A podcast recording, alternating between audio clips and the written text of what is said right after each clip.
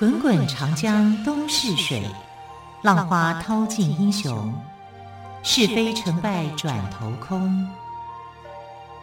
古今多少事，都付笑谈中。陪你说历史，汪培制作主持。欢迎朋友们再次收听《陪你说历史》节目，我是汪培。同样的，在这位朋友们邀请到历史专栏作家于远炫老师来到我们的节目当中。老师好。主持人好，听众朋友大家好。好，老师，我们昨天谈到了哦，古人一日吃几餐，以及古人不吃牛肉哦，这两方面的话题。那么今天呢，好像谈到的跟外送经济有关。难道古代也有 foodpanda、Uber Eats 吗？当然还有 Seven Eleven。啊，其实古代的社会啊，没有像我们所想象中的，好像。不知变通，然后好像很古板，然后不会啊。其实这个唐宋两朝的时代哦，可以讲就是呃，这个经济发展的一个高峰。可是我想到一个问题耶，对，因为我们现在 foodpanda 大部分都是还是以摩托车为主力。嗯，以前的时代又没有摩托车，也没有脚踏车，难道骑马去送吗？他们有 也没有 taxi 吗？他们有脚力啊。哦，那送很久哎，那要看你在什么地区啦。啊，其实马车也是有的啦，不是完全没有的。那我们来看，就是说，现代人虽然很习惯这个点外卖嘛，啊，说外送啊，但这个外送说真的讲，就不是现代人的一个专利啊。早在一千多年前的唐宋时期呢，就因为这个经济富裕啊，所以城市发达啊，然后我们就看到了有所谓的外卖经济的产生。因为唐朝的时候有很多贵族阶级的家庭哦，他们是怎么样呢？他们就叫他们的仆人哦，带着锅碗瓢盆，然后到店铺家把要点的这个饭菜给带回家。所以应该就是说，在他们家附近的这个餐馆啊，呃，要去这个点菜啊、买东西啊，就叫家仆啊，就去那边去把它买回来。所以我们可以从这个呃宋朝的一个画家叫张择端，张择端呢，他画的一幅画。非常的有名，叫做《清明上河图》。那《清明上河图》里面呢，就有一个店小二，身上围着围巾，是吧？手里面拿着碗，正要外送食物给客人。而有这么样一幅画，就引起我们的啊，原来在北宋的时候呢，就有这种外送的这个服务了啊。那根据这个北宋孟元老写的这个回忆录，叫《东京梦华录》啊，因为他们在，因为后来。所谓的东京就是汴京，就是他们的首都，嗯，不是日本东京就对了。对对对，因为他们那时候有所谓的东京、西京、南京几个区域，就是大城市，嗯、最大的城市就是东京，就是汴京。啊，那呃，因为孟元老是这个呃南宋的一个遗老，啊，就是北宋灭亡之后被金人给灭了以后啊，其实他们就在回忆，就是说当时在汴京的这个生活，所以他写了这个《东京梦华录》。那《东京梦华录》里面就写说，在汴京城里面的酒楼，光是酒楼就有一百多间，很多哎、欸，夸张啊！所以你看到宋朝人的夜生活真的是很好，因为在宋徽宗的那个时代哦，我们看好像宋徽宗好像被这个金人俘虏了。宋徽宗时代的经济很强啊，他的人口破了一亿，这是中国历史上面第一个人口破亿的。然后首都呢，汴京城有一百万的人口，当时世界各地啊，欧洲啊哪里啊，根本没有这样的人口，只有在中国，在汴京哈，人口超过了一百万，那非常的繁华哎。对呀、啊，我们在想台北市一百万也很多人呐、啊，对不对哈？就是以当时那个社会，你要知道那个是呃十世纪左右的那个时代啊，能够有这样的人口、这样的经济啊，太难想象了。而且他们那个时候的酒楼啊，呃，是分为好几种的，就是小吃店哈，大酒楼呢，呃，是不提供外送服务的，啊，因为忙都忙不过来，没有时间提外送哈，因为很多人都去大酒楼消费。那这个一般的这个呃，另外次等的中型一点的酒楼叫做角店啊，因为大酒楼称为叫做正店啊，正店就是店面的店哈，正确的正正店。然后中型的店铺称为叫脚店，哈，脚就是手脚的脚，脚店。嗯、你要满一定的金额，它可以提供外送服务。哇，那这跟现在也很像啊。对啊，满多少金额，还有公里不知道超过多久多远的地方。对啊，他就会说，那我就可以帮你送，啊。那另外一种啊，叫小店的啊，叫做分融的小店，好，小吃店。啊，这个小吃店就是服务亲切，随叫随到。呃，你要什么我就买，是我就送。可是怎么叫呢？又没有电话，啊，怎么叫呢？就是你要去找他啦，对，不对？说，哎，欸，你要几点钟的时候，哇，什么时辰的时候，把我送到这个地方。对对对对对对，哈，啊，所以他们这个在宋朝的时候，其实就听起来蛮有人情味的。对，这个呃，那古代没有手机怎么订？那通常来讲，订餐的人哦，就会派家里面的家丁嘛，对不对？哈，仆人嘛，到。店里面去预定，然后再请店铺派人送过去，啊，他们就会送过去那边。啊，那除了这种方法以外呢，其实还可以跟店铺签约，嗯哼，还就是我每天啊按时去送餐。嗯哼，啊，然后我每，然后我到一定的时间再做一个结账。所以现在的商业模式跟以前很像哎，像，只是交通工具不同而已。对对对，还有我们使用预约的工具不同，我们现在 A P P 直接点。对 对，现在以前是我们派家丁去去预约。对，我跟你讲，宋朝人非常会做生意，而且脑筋动得之快，只要你有能赚钱的，我什么都试试看。对啊，所以你说什么签订什么残约盟约啊，每年要给他们多少钱呢？他们不在乎的。他已经盘算过了。对，我怎么样把它赚回来？嗯、啊，只是。他们心里头有气啊，凭凭什么我要送每年送给你这么多这样的一个东西啊？那我们可以看到，就是说在《清明上河图》里面的这种奇迹啊，原来在宋朝的时候就有了啊。那宋朝其实还有很多很夸张的，他们的夜生活非常的精彩，因为有夜市嘛，没有宵禁嘛，所以整个宋朝北宋时期啊繁荣啊。那真的是让人家觉得太羡慕了啊！然后它有很多的所谓的勾栏瓦舍，其实我们不太懂什么叫勾栏瓦舍，一般人把它误会，以为说那是风月场所，那其实不是。在宋朝里面的勾栏瓦舍的意思，有点类似像我们现在台北市啊，有分东区、西区、南区、北区啊，然后你有很多的这种表演团体，类似这样的一个概念啊，就是说呃，你这个原来在这个大城市里面有多少的勾栏瓦舍。提供那种表演的场合啊，然后呃，他们的这个表演还真的非常的多彩多姿啊。那你是商家的老板，你会想怎么样？我一定把一些准备一些很好吃的东西到这些勾栏瓦舍去卖。嗯哼，啊，所以他们就跟这个呃勾栏瓦舍讲好，就是说我把这些商品哈带到现场去卖。那就有人会在那边买来吃，那会不会抽成呢？呃，一定有的，或者是签约，每个月付你多少钱？对对对，有的是抽成，因为抽成蛮难，那你很难去去盘算人家卖了多少。对啊，但是你从这里就可以想象的出来哈，那个时候的这个场景哦，非常的繁荣。嗯、即便呢，就是说北宋被这个金人给灭了哈，然后南宋政府成立，到南宋政府的时候，他们还是很怀念说以前我们在汴京的那段的生活哈，所以南宋。说真的讲也是蛮夸张的哈，就是不思振作，不一天到晚都不想打仗，只想要说呃过好一点的日子，很怀念以前的生活哈。所以慢慢的这个南宋在杭州啊，就是这个他们的首都叫临安啊，就是杭州，也慢慢的又是变成了一副这种非常的富庶繁荣的这个景象。那南宋有一个皇帝啊，是南宋孝宗。南宋孝宗的时候，那个时候很有趣哦，他就觉得民间有那么多好吃的东西，那皇帝我也来点看看，所以他也点外卖哦，跟民间点外卖。那南宋孝宗点了两道外卖是很有名的，在历史上面有记载的，一个叫做李婆婆鱼羹。啊、哇！以前就取这么现代化的名称，李婆婆鱼羹。北北宋有一个这个，你从《清明上河图》就可以看得出来啊，他们的招牌都用他们的姓氏来当号召，嗯、所以其实现在中国大陆也是这样，比如麻婆豆腐，陈麻婆豆腐。啊，就是你不要说以前了，我小时候住眷村，我们家我们家的眷村卖包东西都这样子啊，卖包子的，我记得那老板姓油，他就叫油包子，嗯、对 对啊，就冠上他的一个 姓嘛，啊、这样子就不用特别取店名，也很好记，对对对，好，所以这个应该有一些历史渊源啦。对，我刚才讲说李婆婆鱼羹啊根、哦，还有一个什么的南瓦张家园子哦。然后就送到宫廷里面去给他品尝，对啊，呃，所以你看这个外卖经济、外卖效应，那我来个、哦、连皇帝都喜欢汪婶菜包什么之类的。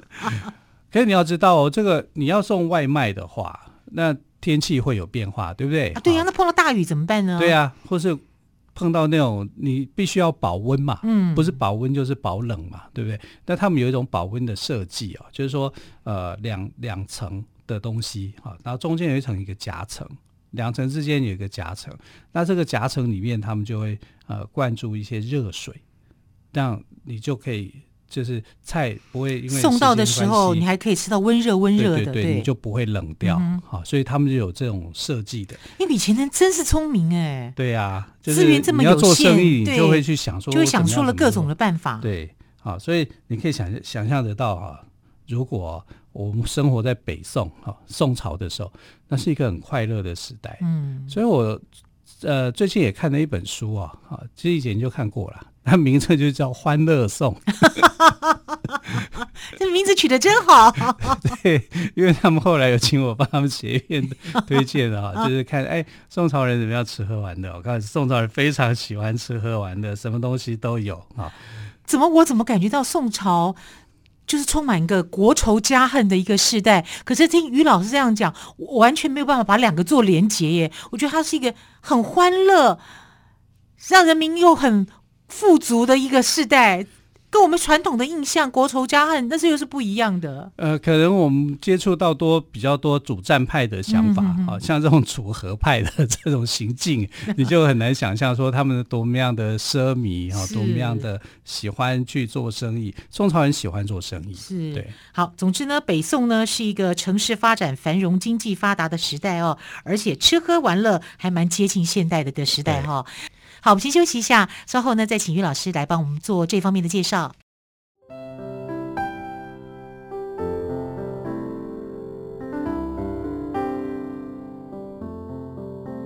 听见台北的声音，拥有颗热情的心，有爱与梦想的电台，台北广播。FM 九三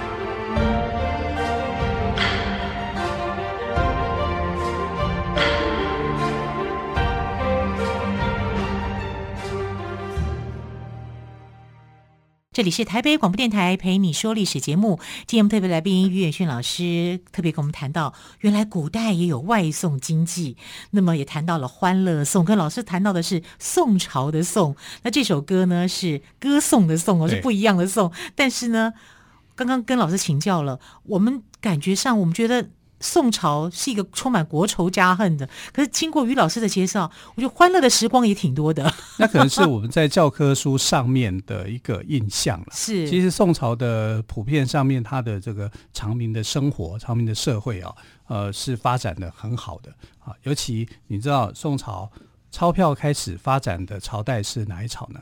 就宋朝，宋朝开始有钞票哦。这很奇特啊，对啊，所以我们可以看得到宋朝的经济发展，它的实力确实是很坚强的，很吓人的。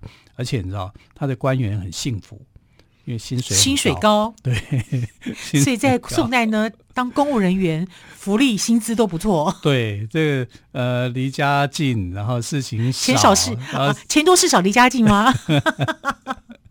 非常非常快乐的一个时代哈，虽然这个时代里面其实国仇家恨也不少好。那我们来看，就是说，其实他的长民生活里面呢，曾经有一段的时间是很繁荣的。那我们刚刚在讲，就是说，呃，这个有外卖经济，对不对？好，其实呢，它还有这个机能饮料啊，还有机能饮料啊，嗯，对对对，你知道那个泡沫这么先进啊，就是从宋朝开始就有了。泡沫红茶哦，泡沫红茶，对啊，啊，这应该讲就是茶饮。我们曾经讲过这个茶的历史嘛，对不对？哈，就是从神农氏尝百草啊，然后一直到唐代的时候，发展出这个呃，把从来原来的药饮变成了一种生活的饮料。那到宋朝以后呢，这个茶的花样就更多了哈，因为他们会用一种这个器皿哈，去把它打打成泡沫，所以你在宋朝是可以吃到。泡沫红茶的，它是用机器皿去打，对对对，我们现在是手摇。对。哦，那种器皿就是那种我们叫竹篾的那种东西、嗯、啊，去这样啪啪啪啪打出来，这个很特殊的啊，就是呃，这个你真的讲这个茶的一个贡献史上面，我觉得宋朝是很厉害的，而且它还有这个比赛斗茶啊，斗茶大会啊，那每年到秋天的时候啊，他们都会有这个很很有趣的这种娱乐活动，那。我们昨天也有讲到，就是说，其实商周的时候，商朝跟周朝的时候都已经啊、呃、发明了这种去采冰的工人，冰剑，对，哈、啊，这种不插电的冰箱嘛，啊，那其实宋代的话，它研发出来是制冰的技术，哇，嗯。怎么样去做冰？那更厉害了。对呀、啊，那其实这个东西哦，就是有时候发现是一种偶然，嗯呃、就是在偶然偶偶然之间去看到说，无意间发现发现说，哦，原来有这种状况，因为他们要去做火药，好、啊，那就原来原本是想要做改良火药了哈、啊，然后就在做火药的时候，发现了一种东西叫硝石，那这个硝石可以去。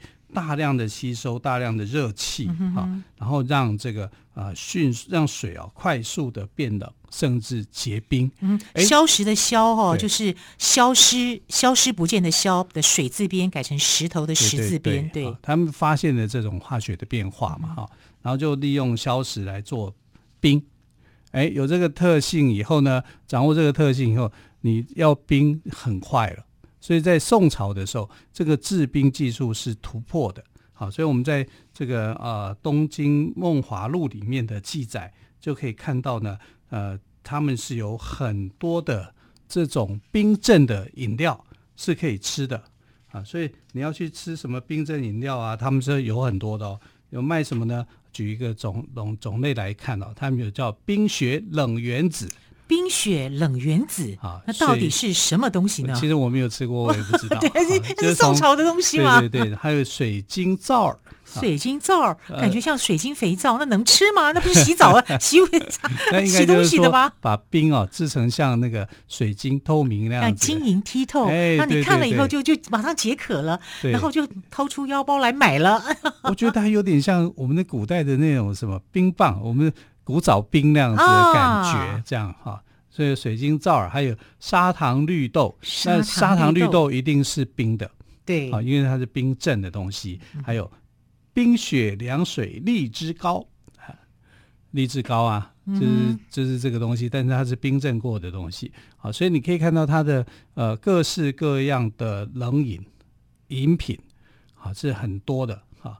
那在大热天里面呢，吃上的这种冰冰凉凉的东西，哎，你以为来到现代？不是，在宋朝，好，所以在宋朝的寻常巷陌里面呢，就有卖冰镇饮料了，这是很了不起的一件事情啊！原来他们的制冰技术啊，在那个时代是有突破的，他们知道利用硝石的这个特性啊，来啊制作这个冰啊，然后在大热天里面，你就有这个冰品来吃了。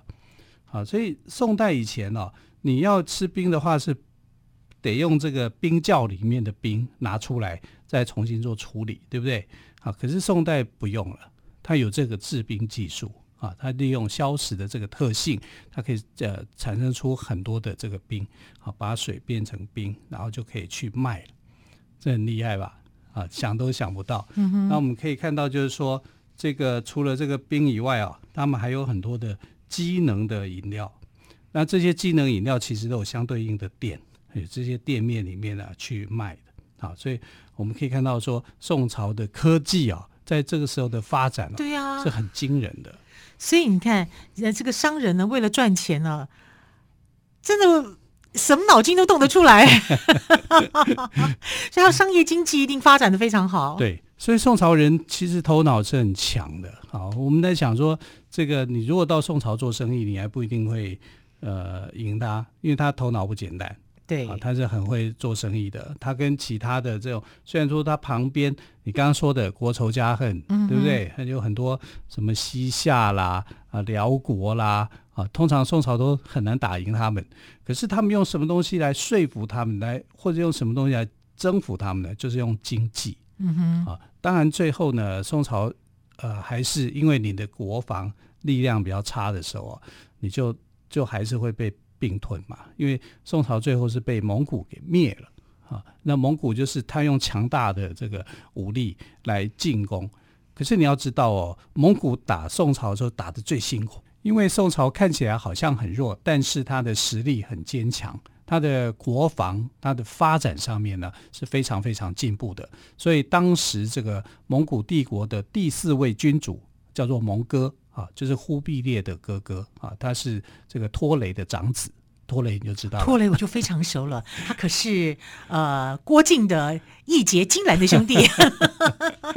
呃，通常我们都只知道忽必烈啊，对，然后不知道说其实拖雷的长子啊就是蒙哥、嗯、啊。蒙哥那个时候呢，跟忽必烈其实他们两兄弟就是呃分为东西两路哈、啊，要来进攻这个宋朝。宋朝啊，忽必烈是打得很顺啊，但是蒙哥到了四川钓鱼城的时候呢，被四川的守将哦严密的防守，因为四川的地形，重庆这个地方的地形呢非常的复杂，山区是很多的，所以他靠着这个山城啊，成功的抵抗了这个蒙哥。如果我们用这个金庸小说的描述来讲啊，就是杨过。用弹指神通，哇，把他给打死了。那其实，在历史上面来说呢，他是被宋朝用投石器打中，嗯、打中了以后呢，就受伤就过世。那当时的投石器来讲啊，可以讲宋朝的投石器，可以那讲那个时代的那个，像射程还蛮远的耶，很远，而且很精准，嗯，所以他就把蒙哥给打死了。蒙哥是这样过世的。那蒙哥过世以后呢，忽必烈本来已经。打到了这个，快打到南方了啊！呃，打到这个襄阳城这个地方，然后他后来就知道说，哎，有变化，因为他的另外一个弟弟叫阿里不哥啊，就是要跟他争夺这个皇帝的权位，因为呃，蒙哥汗已经过世，他们就因为这个内斗的关系啊，赶快又回去，所以当时的南宋的宰相贾似道啊，就是非常的不上道，他就讲说，你看呐，忽必烈已经被我给赶走了。其实忽必烈根本没有被他赶走，他只是不想去打，他要去争夺这个皇位。嗯、皇位争夺皇位之前，他还跟宋朝订一个合约嘛。结果这个贾似道呢，就假装这个战功是他的，嗯、忽必烈夹着尾巴跑掉了。好，这就跟事实不符。贾似道这个很狡猾，就对了。对，好，但是宋朝人说真的讲，让蒙古人是觉得很争气的。啊、嗯，因为呃，比如说文天祥，他率领的这个大军虽然说作战失败。十万人集体跳海自杀啊，用自杀的方式来殉国啊，所以宋朝人不管是在经济发展，或者是他的爱国心，我都觉得是非常令人尊敬的时代。对，所以于老师，我们可以这样说吗？宋朝可以说是一个最好的朝代，也看到他最不好的一面，对，对不对？应该讲就是说，他有好的一面啊。那他的处境啊，其实也很艰难。是在那种艰难的时代里面呢，他还可以创造出许多让老百姓觉得快乐的事情。嗯、比如说吃冰这件事情就蛮快乐的。对，好，时间的关系，非常感谢岳轩老师今天特别针对古代也有外送经济，以及古人喝的是机能饮料这两个部分来跟听众朋友们做分享。老师，谢谢喽，谢谢，亲爱的朋友，我们明天再会，拜拜，拜拜。